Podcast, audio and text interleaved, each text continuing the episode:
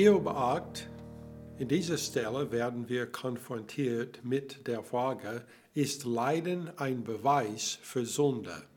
Wir fangen an mit Vers 1. Da antwortete Bildad, der Schulchiter, und sprach, Wie lange willst du solche Rede führen? Wie lange sollen die Worte deines Mundes wie heftiger Wind sein?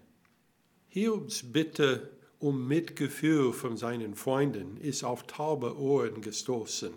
Anstatt Hiob zuzuhören, wie es ein guter Berater tun sollte, trägt Bildad mit mehr Urteilsvermögen zu Hiobs Elend bei. Bildad hat gesagt, Hiob, deine Worte sind nichts anderes als ein Haufen heißer Luft. Anschließend hat er Hiob konfrontiert mit einer theologischen Frage. Beugt denn Gott das Recht oder verkehrt der Allmächtige die Gerechtigkeit? An der Frage war nichts wirklich auszusetzen, aber in dieser Situation wurde sie falsch angewendet. Vers 4.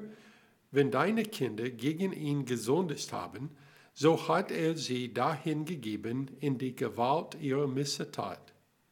Bildad hatte gesagt, Hiobs Kinder hätten wahrscheinlich bekommen, was sie verdient hätten. Aber wir wissen, dass dies nicht der Fall war. Was mit Hiobs Kindern geschehen ist, war Teil von Hiobs Prüfung und hatte überhaupt nichts mit ihren eigenen Sünden zu tun. Er redet weiter. Bist du es aber, so suche Gott ernstlich und fliehe um Gnade zu den Allmächtigen. Wenn du lauter und aufrichtig bist, so wird er sich um deinetwillen aufmachen und dein geistes Heim wiederherstellen. Da wird dein frühes Glück im Vergleich zu deinem späteren klein sein. Jetzt hat er gesagt, Hiob, du bist der Nächste. So wie deine Kinder umgekommen sind, wirst du auch umkommen, wenn du dich nicht umkehrst. Bildad hat gesagt, wenn Hiob nur Buße tun würde, würde Gott sein Schicksal ändern und er würde gesegnet werden.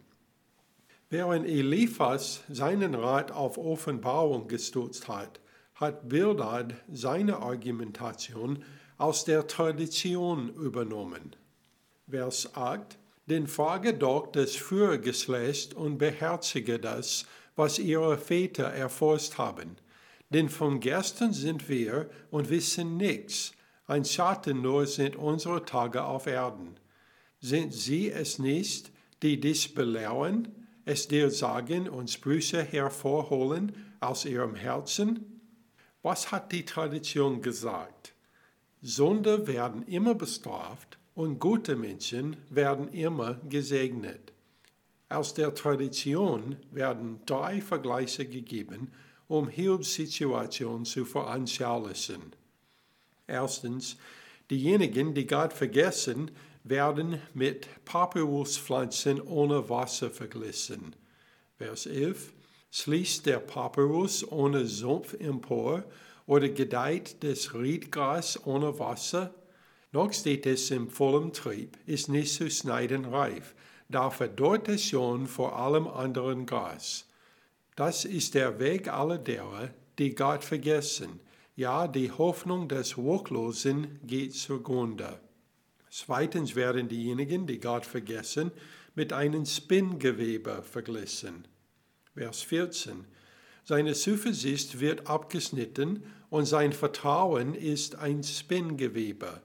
Er stürzt sich auf sein Haus, aber es hält nicht stand. Er hält sich daran fest, aber es bleibt nicht stehen. Drittens werden diejenigen, die Gott vergessen, mit einer gut bewässerten Pflanze verglichen, die an den Wurzeln hochgezogen und beiseite geworfen wird. Vers 16. Er steht vor Saft in Sonnenschein und seine Raken überziehen seinen Garten. Über Steinhaufen schlingen sich seine Wurzeln, auf ein Haus von Steinen schaut er hin. Doch wenn man ihn von seiner Stätte wegreißt, so verleugnet sie ihn, ich habe dich nie gesehen. Siehe, das ist die Freude seines Weges, und aus dem Staub werden andere wachsen.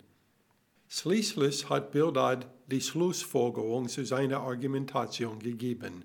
Vers 20, siehe, Gott verwirft die Unschuldigen nicht, und er reißt auch keinem Übeltäter die Hand.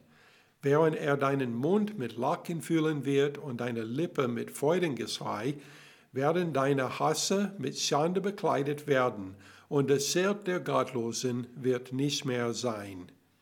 Die Schwierigkeit bei Bildads Rede ist, dass alles, was er gesagt hat, wahr gewesen wäre, wenn Hiob wegen der Sünde in dieser Zustand gewesen wäre, aber es war es nicht.